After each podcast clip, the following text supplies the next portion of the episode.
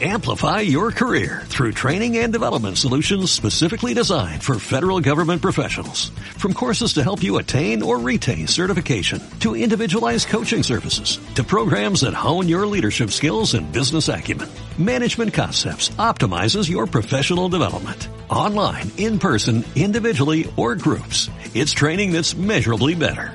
Learn more at managementconcepts.com. That's managementconcepts.com. Bueno, saludos hermanos también de los, los hermanos que pude encontrar en Santander. Ellos están también en este fin de semana de retiro de iglesia. Les toca a ellos en este tiempo. Nosotros sabéis que la iglesia tiene su retiro ya en dos, dos fines de semana. Las, el fin de semana del viernes 17, sábado 18 y domingo 19 y que esperamos en el Señor sea un tiempo de bendición. Echamos de menos que alguno de vosotros no estéis en ese retiro, pues si todavía te animas, no sé si las habitaciones ya se han soltado o no, pero es siempre un privilegio, hermanos, el poder juntarnos, haciendo un esfuerzo, lógicamente lo es, pero poder juntarnos y poder buscar aparte del Señor y, y darnos esa oportunidad. Eh, como digo, los hermanos en Santander, yo tuve oportunidad con el hermano Miguel, el pastor de Antequera, de estar allí desde el martes hasta el viernes por la noche. Y tuvimos ocasión de estar en, la casa de acogida que ellos tienen en Renedo, en una población donde normalmente están algunos eh, hermanos que están en rehabilitación y sobre todo algunos que personas convertidas o no que están en un proceso de de salida de la cárcel, en un grado donde pueden dormir algunas noches fuera. Y, fue una oportunidad muy buena, aparte de, poder visitar la, ONG de Nueva Vida, que tienen allí un, trabajo muy grande, muy precioso.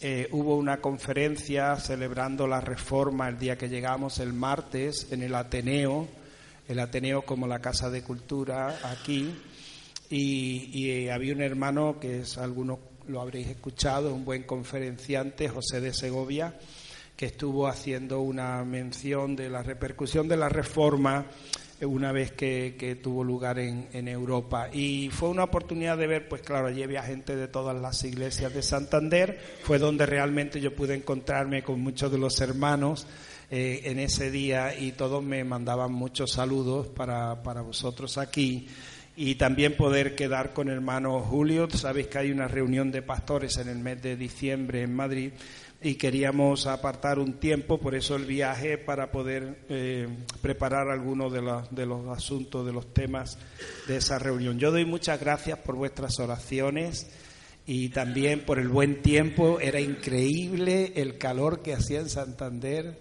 el miércoles y el jueves. Increíble. Así que ya cuando nos veníamos, sí, sí estaba ya lloviendo y creo que llovió aquí algo. El viernes, el jueves allí hacía de verdad, era increíble el calor. Pero fue un tiempo en todos los sentidos muy provechoso. Gracias al Señor. Y yo en esta mañana, hermano, quiero compartir con vosotros, después de este tiempo de la celebración de la mesa del Señor, compartir contigo esta palabra en Juan capítulo 6, Evangelio de Juan, capítulo 6.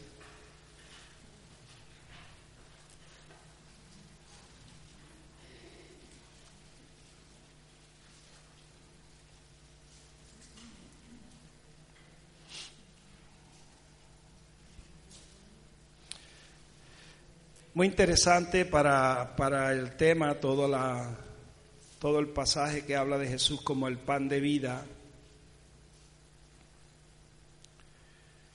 Pero vamos a leer uno, al menos una porción.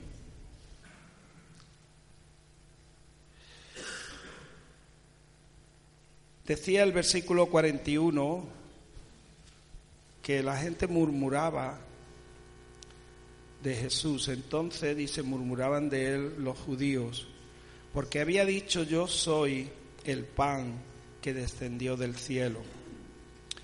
Y decían, pero ¿no es este Jesús el hijo de José, cuyo padre y madre nosotros conocemos?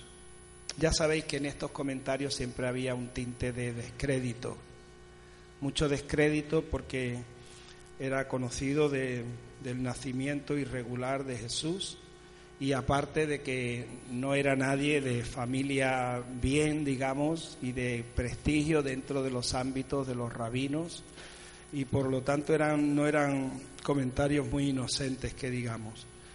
¿No es este Jesús el hijo de José cuyo padre y madre nosotros conocemos? ¿Cómo pues, dice este, del cielo he descendido? Jesús respondió y le dijo, no murmuréis entre vosotros. Ninguno puede venir a mí si el Padre que me envió no le trajere, y yo le resucitaré en el día postrero. Escrito está en los profetas, y serán todos enseñados por Dios. Así que todo aquel que oyó al Padre y aprendió de él, viene a mí. No que alguno haya visto al Padre, sino que aquel, sino aquel que vino de Dios, este ha visto al Padre. Versículo 47 dice, de cierto os digo, el que cree en mí tiene vida eterna. Yo soy el pan de vida. Vuestros padres comieron el maná en el desierto, por supuesto algo glorioso, pero dice, comieron el maná, pero murieron. Este es el pan que desciende del cielo, para que el que de él come no muera. Yo soy, versículo 51, el pan vivo que descendió del cielo. Si alguno comiere de este pan, vivirá para siempre. Y el pan que yo daré es mi carne, la cual yo daré por la vida del mundo. Aleluya, gloria al Señor. Amén. Aquí en este versículo, y bueno, como digo, todo el pasaje, hermanos, es para el, tema extraordinariamente inspirador. Pero Jesús una vez más está reiterando en su vida y en su testimonio lo que es el regalo de Dios, lo que es la voluntad de Dios manifiesta en el anuncio del Evangelio que es el regalo de Jesús mismo. Y si el pan vivo, el pan vivo, él dice ese versículo, el pan vivo que descendió, yo soy el pan vivo que descendió del cielo. Si alguno comiere de este pan, vivirá para siempre. Y el pan que yo daré es mi carne, es decir, me doy yo mismo. El regalo de Cristo, hermanos, es yo mismo. Por eso es por lo que, como decíamos al tiempo de repartir el pan y el vino, eh, qué bueno es poder estar aprendiendo, no solo aprendiendo de Jesús, porque Él es nuestro maestro y Él es el que mejor nos puede enseñar. Por eso Él decía en el Evangelio, no digáis a nadie maestro, ni llamáis a nadie padre. Eso no, no, no podemos tomárnoslo en un sentido eh, legalista, ¿no? De hoy yo no, yo no voy a decirle no, no, no, eso no está en contra de que haya maestros en, en cualquier lado y en la iglesia, que haya maestros también. Pero lo que está refiriendo en ese lenguaje, en esa manera de, que a veces hay que entender, hermanos, los lenguajes, los giros que tienen en sus, en sus lenguas. Eh, lo que está diciendo es, si tú tienes que considerar a alguien eh, en el sentido más profundo tu maestro, de quien realmente te tienes que fiar, es del Señor. Y por eso dice, serán todos enseñados por Dios. Hermanos, y la iglesia tiene en eso una, una gracia, es decir, una oportunidad tan preciosa, de que aunque los maestros son necesarios, los ministerios, el ministerio de profeta, de apóstol, de evangelista, de pastores y maestros, pero todos esos ministerios, hermanos, tienen que apuntar a una cosa, a que nosotros aprendamos a depender de Él.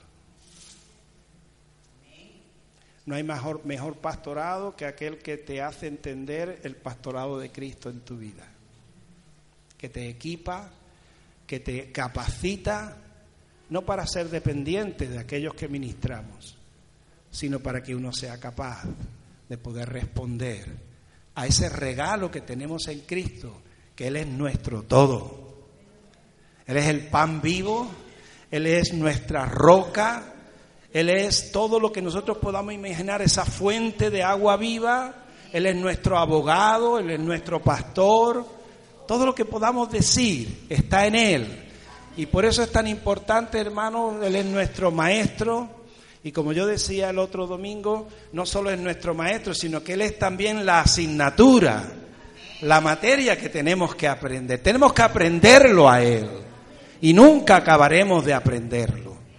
Por eso es importante, hermanos, que en todo lo que la iglesia hace, en sus ministerios, en sus servicios, en sus programas, en todo, todo apunte a aquel que tenemos que apuntar para que verdaderamente nuestros ojos estén puestos en él, no los unos en los otros. Qué, qué bonito, hermanos, aprender a considerarnos unos a otros, a tenernos en cuenta. Pero es muy diferente aprender a considerarnos, a tenernos en alta estima, y otra cosa es a poner los ojos unos en otros, porque salimos mal parados. Cuando los ojos en un momento determinado van directamente a una persona, salimos mal parados. La iglesia en eso siempre tiene el privilegio y la gracia de saber que hay un mediador. Siempre hay un mediador entre Dios y los hombres y un mediador entre tú y yo. Cristo es también el mediador entre tú y yo. Yo no te puedo reconocer a ti como hermano.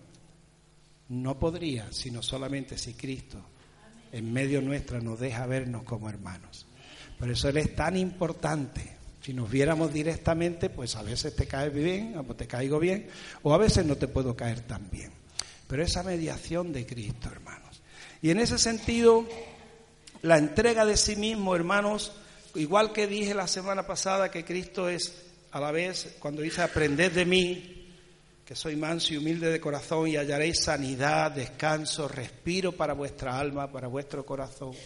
Él es también en el sentido de lo que Dios podía esperar o demandar de nosotros, y esta mañana viene muy bien mencionar eso con el pan y el vino aquí que hemos tomado. Él es el, el sumo sacerdote y también la ofrenda. Es que Él es todo. Él es todo.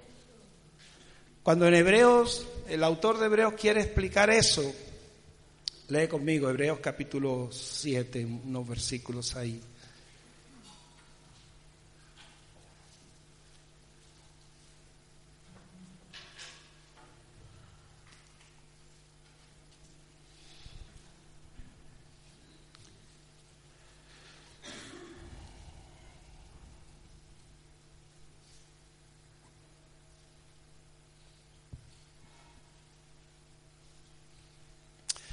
Eh, versículo 22, Jesús es hecho fiador de un mejor pacto.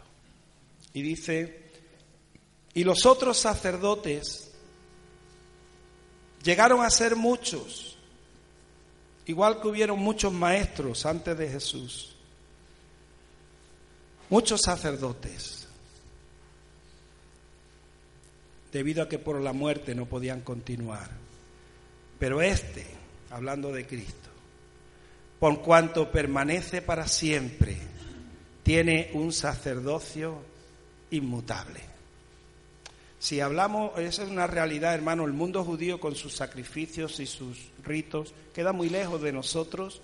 Quizás los evangélicos los tenemos más cerca porque leemos la Biblia y nos es más familiar, pero eso es una realidad cultural y, y espiritual que está muy lejos de nuestra forma de vivir para poder entender qué significaba la necesidad del sumo sacerdote en cuanto a lo que Dios se refería para la gente. Pero qué precioso, hermanos, poder saber que Cristo también, cuando se habla en esos términos en los que el pueblo de Israel entendía perfectamente y nosotros podemos acercarnos para poder comprender esa, esa, imagen, poder saber lo que dice aquí la palabra del Señor de Jesús. Este, por cuanto permanece para siempre, tiene un sacerdocio inmutable, por lo cual puede también salvar perpetuamente a los que por él se acercan a Dios, viviendo siempre para interceder por ellos. Aleluya. Porque tal sumo sacerdote nos convenía, santo, inocente, sin mancha, apartado de los pecadores y hecho más sublime que los cielos, que no tiene necesidad cada día como aquellos sumos sacerdotes de ofrecer primero sacrificios por sus propios pecados, luego por los del pueblo, porque esto Él lo hizo una vez para siempre, ofreciéndose a sí mismo. Él era el sacerdote y la ofrenda. Bueno, cuando la iglesia plantea o nos debemos plantear el aprender a Cristo continuamente, el querer profundizar no, no en un conocimiento, igual que la memoria no está hablando de la capacidad de la mente de recordar, también la capacidad de la mente de entender, no se está hablando de ese ser enseñados por Dios para que todo nuestro ser, toda nuestra vida sea afectada y aunque yo sepa de Cristo y los que predicamos podemos alardear de saber mucho, hermano, entender que no es esa clase de conocimiento lo que me vale a mí, lo que te vale a ti para poder sentirnos parte como miembro de ese cuerpo donde la savia que viene de Dios produce en nosotros ese crecimiento y ese fruto que Dios quiere que nosotros tengamos, porque es pan vivo, que no solamente me hace como diciendo, bueno, yo te doy una vacuna que te ya, ya hasta la eternidad, sino hermano, es pan vivo, quiere decir que me llena de vida. Yo he venido para que tengáis vida y para que la tengáis en abundancia. Esto lo hizo una vez para siempre, ofreciéndose a sí mismo, porque la ley constituye sumos sacerdotes a débiles hombres. Eso es lo que la ley hacía. Pero la palabra del juramento, posterior a la ley, al Hijo, hecho perfecto para siempre. No sé dónde yo había leído también, capítulo 8,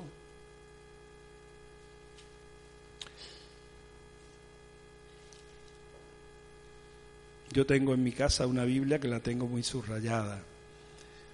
Y esta que tengo aquí tiene no solo no está subrayada, sino que tiene las hojas en diferentes partes. Entonces mi memoria fotográfica es puesta a prueba porque me, pierdo un poco en, en, estos versículos que yo quiero leer. Pero permíteme a ver si, si soy capaz de encontrarlo.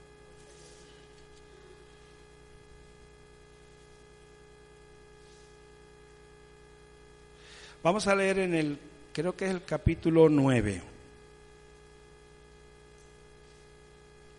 que dice, pero estando ya presente Cristo, sumo sacerdote de los bienes venideros, por el más amplio y más perfecto tabernáculo no hecho de manos, es decir, no de esta creación, el pueblo de Israel tenía un tabernáculo hecho de telas, de tiendas o de, pieles de animales, conforme el modelo que se le presentó a Moisés. Y era un tabernáculo, hermanos, que ocupaba un lugar físico. Era, no solamente ocupaba un lugar físico, sino que como era anterior al templo, allí donde tenía que ir el pueblo, allí iba el tabernáculo. Ya una vez que vino el templo, ya se quedó ahí el, lugar de culto fijo, con todas las repercusiones buenas o malas que eso tuviera. Pero ese plan que Dios tenía del tabernáculo acompañando al pueblo de Dios, al fin y al cabo era hecho de manos de hombre y era ocupando un lugar físico. Eso hablaba de algo, hermanos, que de una realidad que no es de este mundo. No que en el cielo, en nuestra manera infantil de pensar el cielo, pensemos en un lugar allí eso es algo que nosotros no podemos pensar, no se puede hablar con palabras, pero que habla de ese lugar donde Dios realmente dispuso que pudiera llegar a Él, igual que llegaba el humo de aquellos corderos y de aquellas eh, ofrendas año, día tras día, año tras año. Pero hermano Dios, eso era una sombra de lo que Dios quería, una respuesta y una manera de encontrarse con nosotros y de darnos una respuesta que es todo lo que significa Cristo, el verbo hecho carne. Lo que Dios realmente quiere para nosotros, hermano. Y Él llegó allí. Él llegó allí. Estando ya presente Cristo, sumo sacerdote de los bienes venideros, por el más amplio, no porque fuera más grande, sino porque era más abierto, más generoso, más lo que tú y yo necesitamos. Qué bonito porque yo no tenía ni idea de eso. Si hubiera nacido judío, hubiera tratado de entender las cosas en la cultura judía.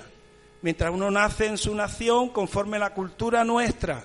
¿Qué trabajo cuesta, hermanos, y más a los cristianos con las tantas culturas, lo que la cultura cristiana se ha desarrollado tanto, tanto, de tantas maneras tan distintas, que para Dios no es problema eso de las culturas, no lo es. pero que al fin y al cabo Él tiene un magisterio a través de la persona del Espíritu de Dios de poder enseñarnos el significado que puede tener lo que Él ha hecho para nosotros. Por el más amplio, más perfecto tabernáculo, no hecho de manos, es decir, no de esta creación, y no por sangre de machos cabríos ni de becerros, sino por su propia sangre. El pan que yo daré es mi carne que yo doy por la vida del mundo. Cristo se da a nosotros, hermanos, de tal manera que igual que hemos dicho que Él es el Maestro y también la asignatura que tenemos que aprender, Él es ese sumo sacerdote y la ofrenda y por lo tanto toda la riqueza que en Cristo hay es una materia tan importante, hermanos, cuando Pablo va a los Corintios, una de las cosas que él testifica en su primera carta es que dice, me propuse no saber entre vosotros cosa alguna, sino a Jesucristo y a este crucificado. Pareciera, hermanos, como que había una especie de, de, rebaja, si entendemos mal el, el testimonio de Pablo, como que había una rebaja, ¿no? Es decir, ¿cómo va a estar predicando solamente Cristo? Hay tantas cosas, ¿no? De las que se puede predicar. Pero Pablo está hablando ahí, hermanos, en un sentido también que para la iglesia es un continuo desafío, puesto que en Cristo están escondidos todos los tesoros de la ciencia y del conocimiento de Dios, toda la riqueza. Nadie puede decir, hemos conocido ya suficiente, lo bueno que tiene Cristo, hermanos, es que cuando lo conocemos un poquito, un poquito de Él, es vida eterna. Yo no tengo que estar intimidado ni tú porque no sepamos mucho. No se trata de eso, sino de lo que se trata es de lo poquito que sabemos.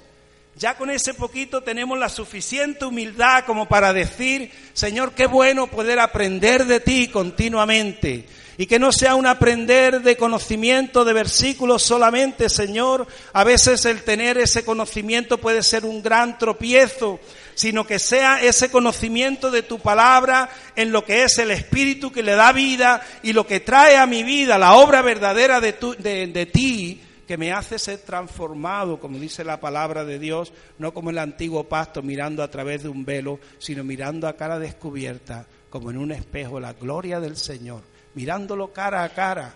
Hermano, en ese poder poner nuestros ojos en Jesús, vemos toda la realidad que nos rodea, la iglesia, la familia, nuestras vidas, el mundo, desde una dimensión y una visión que es conforme el corazón de Cristo. Ese, ese pueblo de Israel, hermanos, que, que tuvo la bendición de recibir el maná.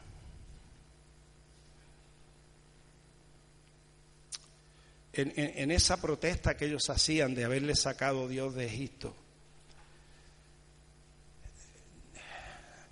¿De qué manera cuando, cuando Cristo viene y, Él, como dijo a, los judíos hermanos, Él quería confirmar todo lo que Dios, el testimonio que Dios había dado a su pueblo. Pero algo que Dios había hecho, el maná, y, ellos empezaron a cuestionar, ellos cuestionaron mucho a Jesús. En esta conferencia que yo he mencionado de este hombre José de Segovia, es pastor y, conferenciante de la Alianza Evangélica Española, es decir, no es un hombre del que se tenga que sospechar nada, es una persona muy reconocida en toda España, en todos los ámbitos evangélicos, sobre todo los más conservadores. Y, y él venía a mencionar eh, en cuanto a lo que era esa, ese sacrificio de Cristo y cómo la justificación por la fe que, que Lutero quiso recuperar, que él vio que había en la palabra de Dios, él podía decir cómo de alguna manera, hermanos, él dijo una expresión que la entendemos si, si, que él dijo cómo Cristo fue no crucificado por el mundo, sino por la iglesia, llamando a la iglesia a la reunión, es decir, a lo que era el pueblo de Dios en aquel tiempo que era el pueblo de Israel. Él no fue crucificado por el mundo.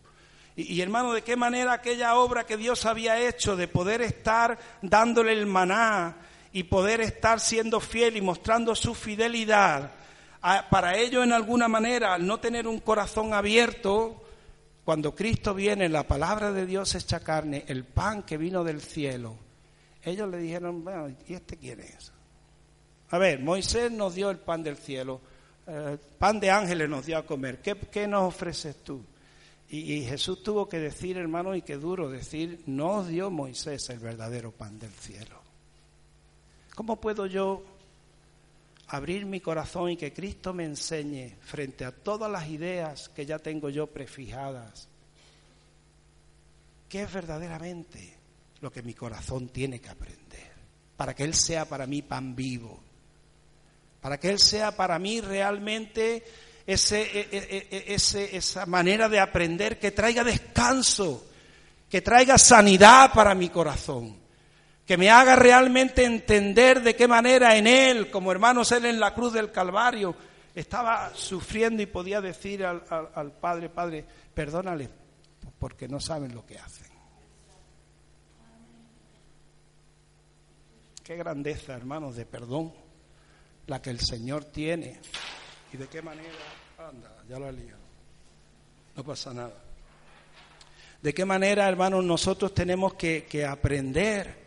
Él es el sacerdote, Él es la ofrenda. Y como dice más adelante en el capítulo 10 de Hebreos donde estamos,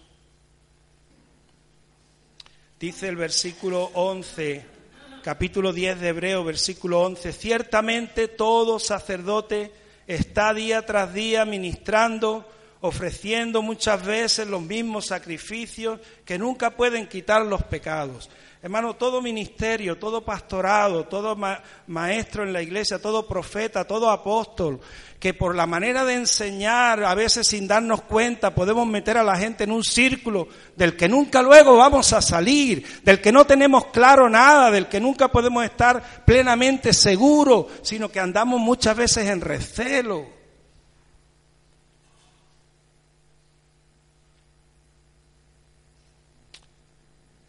En ese espíritu del que, con el que Dios alumbró a Lutero,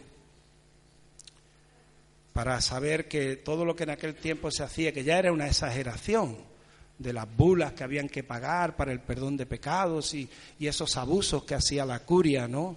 Para poder explotar la, la conciencia del pueblo. Hoy día ya no nos atrevemos a hacer eso, bueno, depende, hay, hay gente que lo hace de otra manera. Pero hermano, esa conciencia que fue lavada, que la palabra de Dios dice cómo debemos acercarnos con corazón sincero, en plena certidumbre de fe, purificados los corazones de mala conciencia y lavados los cuerpos con agua pura.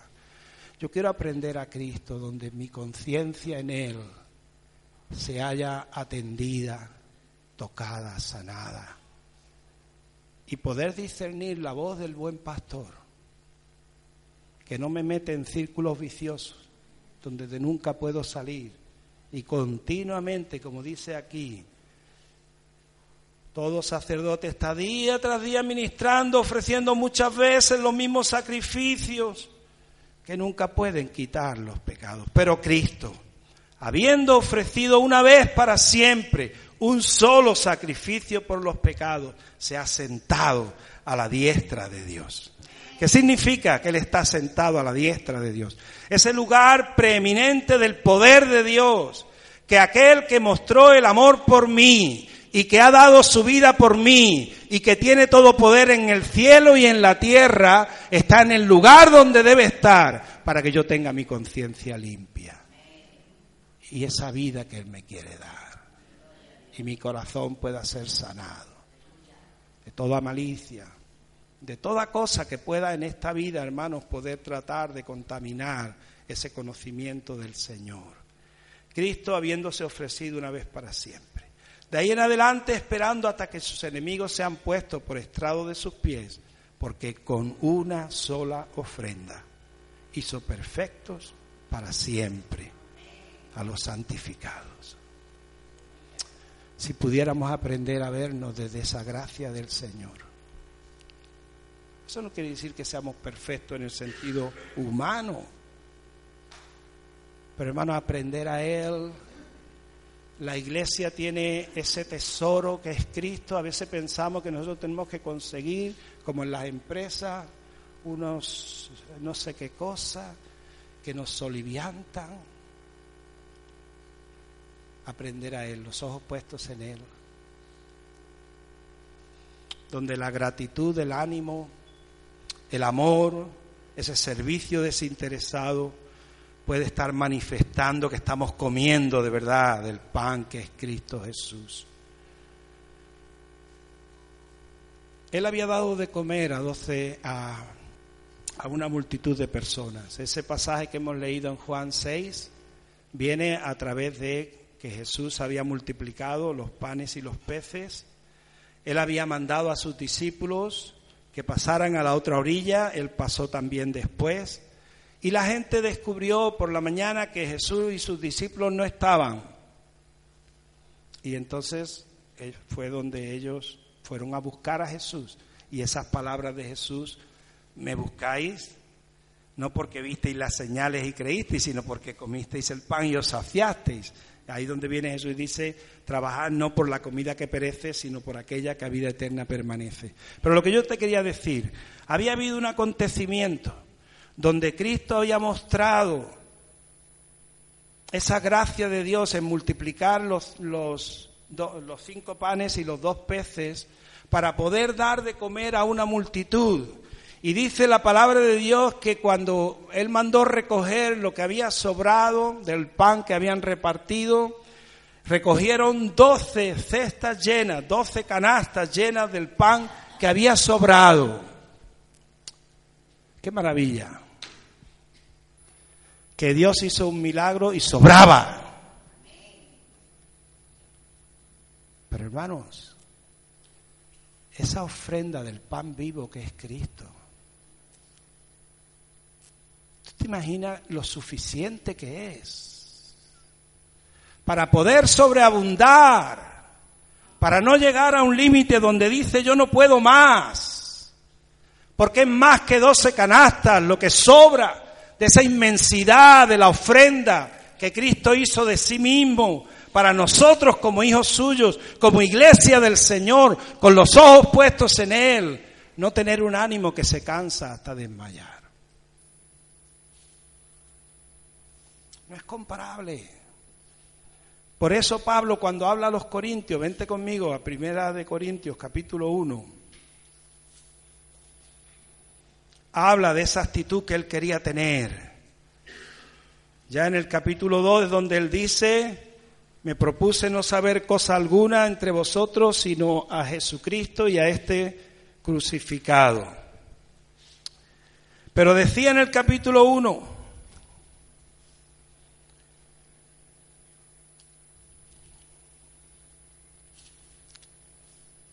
versículo 22, porque los judíos piden señales y los griegos buscan sabiduría, el mundo gentil. Pero nosotros predicamos a Cristo crucificado. Hermano, predicar a Cristo crucificado no es predicar de la cruz en el sentido de coger pasajes de la cruz y predicarlos. Predicar a Cristo es poder poner conforme la palabra de Dios todo el significado dentro de lo poquito que podemos entender, hermanos. Yo no lo puedo entender todo pero sí sé que ahí es donde está el tesoro de lo que realmente la iglesia debe entender en cuanto a la repercusión de la obra de Cristo. Nosotros predicamos a Cristo crucificado. Para los judíos ciertamente tropezadero, igual que lo fue al principio, hermanos, muchas veces para la iglesia del Señor. Y para los gentiles locura. Mas para los llamados, judíos o griegos, Cristo es poder de Dios y sabiduría de Dios. Porque lo insensato de Dios, hablando aquí del planteamiento del Evangelio, es más sabio que los hombres. Y lo débil de Dios es más fuerte que los hombres. Y dice estos versículos, mirad hermanos, vuestra vocación, no sois muchos sabios según la carne, ni muchos poderosos, ni muchos nobles, es decir, lo que somos cada uno, sea lo que sea, pues no tiene nada que ver con lo que es poder entender la provisión de Cristo para nosotros.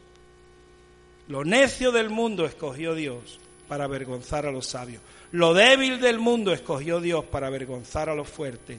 Lo vil del mundo y lo menospreciado escogió Dios y lo que no es para deshacer lo que es Es decir, Él dice, ven a mí, aprende de mí, que soy manso y humilde de corazón, sencillo y hallarás descanso, hallarás alivio para tu alma.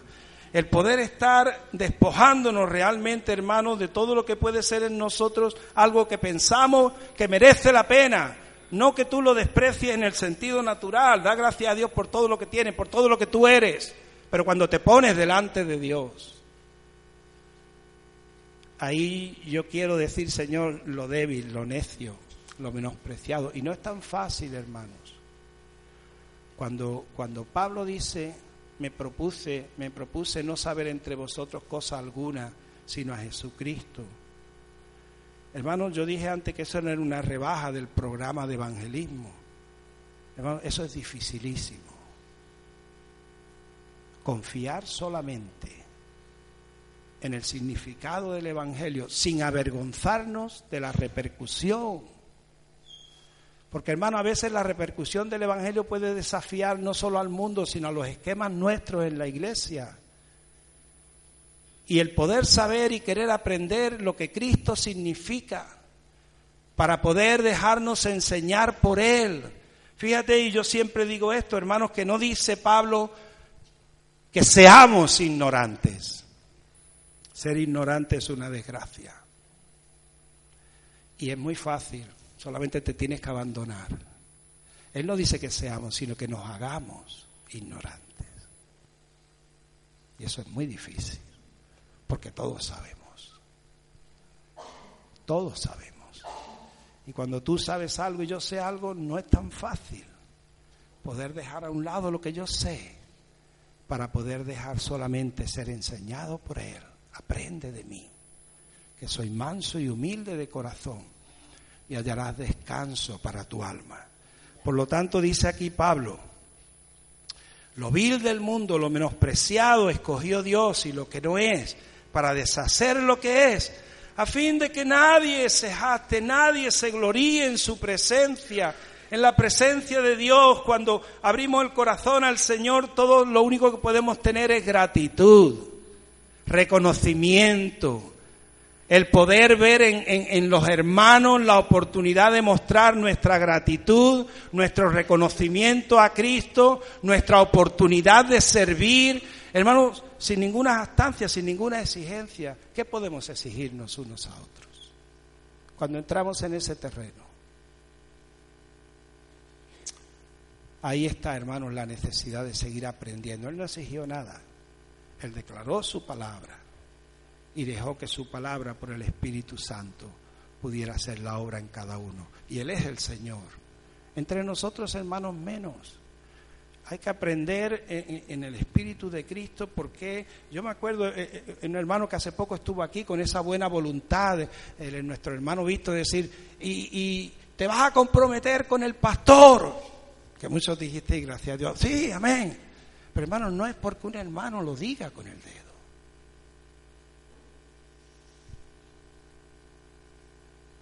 Eso no es. Es solamente lo que tú aprendes porque tú eres enseñado por Dios en todos los órdenes. Desde tu autonomía, desde tu madurez, desde tu libertad, desde tu limpia conciencia. Pues cada uno daremos cuenta a Dios. Pero qué precioso poder entender lo que Cristo significa para nosotros, de tal manera que delante de Dios mi boca está cerrada, todo juicio en mí está cerrado, porque Él ya una vez me condenó y me dijo que yo era un pecador, y esa palabra suya que me condenó me cerró la boca, y luego su propia palabra me liberó y me perdonó, y abrió mi boca en alabanza y en reconocimiento y en servicio. Nadie se jaste en su presencia. Y como dice el versículo 30, pero por Él, por Dios, estáis vosotros en Cristo Jesús. Y Él nos ha sido hecho por Dios sabiduría, justificación, santificación y redención. ¿Qué significará todo eso? Muchas veces no lo sé, pero sé que Él es la ofrenda suficiente que su vida y su espíritu y el poder de su resurrección tiene una repercusión en la que yo por mucho que me, que me, que me aplique nunca voy a terminar de aprender. y que quiero estar en esa clase donde Él es el maestro y Él es también la asignatura que me da respiro y sanidad para mi alma. Él es hecho para ti y para mí sabiduría. ¿Cuánto puedo yo aprender? Justificación, santificación y redención, para que como está escrito, aleluya, Él nos dio el verdadero pan del cielo, el pan vivo que descendió del cielo, que es Cristo Jesús. Como está escrito, el que se gloría, gloríese en el Señor. Sobraron doce cestas de pan aquel día. Doce cestas de pan. La abundancia de la iglesia del Señor. En la ofrenda de Cristo de haberse dado a sí mismo. Hermano, que las cuentas que hacemos no, no hagan saldos que nos puedan traicionar. Hay superávit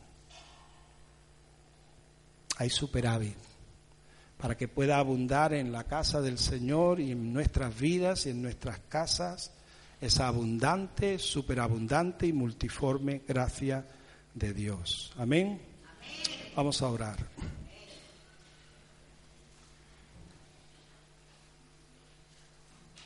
Amplify your career through training and development solutions specifically designed for federal government professionals. From courses to help you attain or retain certification, to individualized coaching services, to programs that hone your leadership skills and business acumen, Management Concepts optimizes your professional development. Online, in person, individually, or groups. It's training that's measurably better. Learn more at managementconcepts.com. That's managementconcepts.com.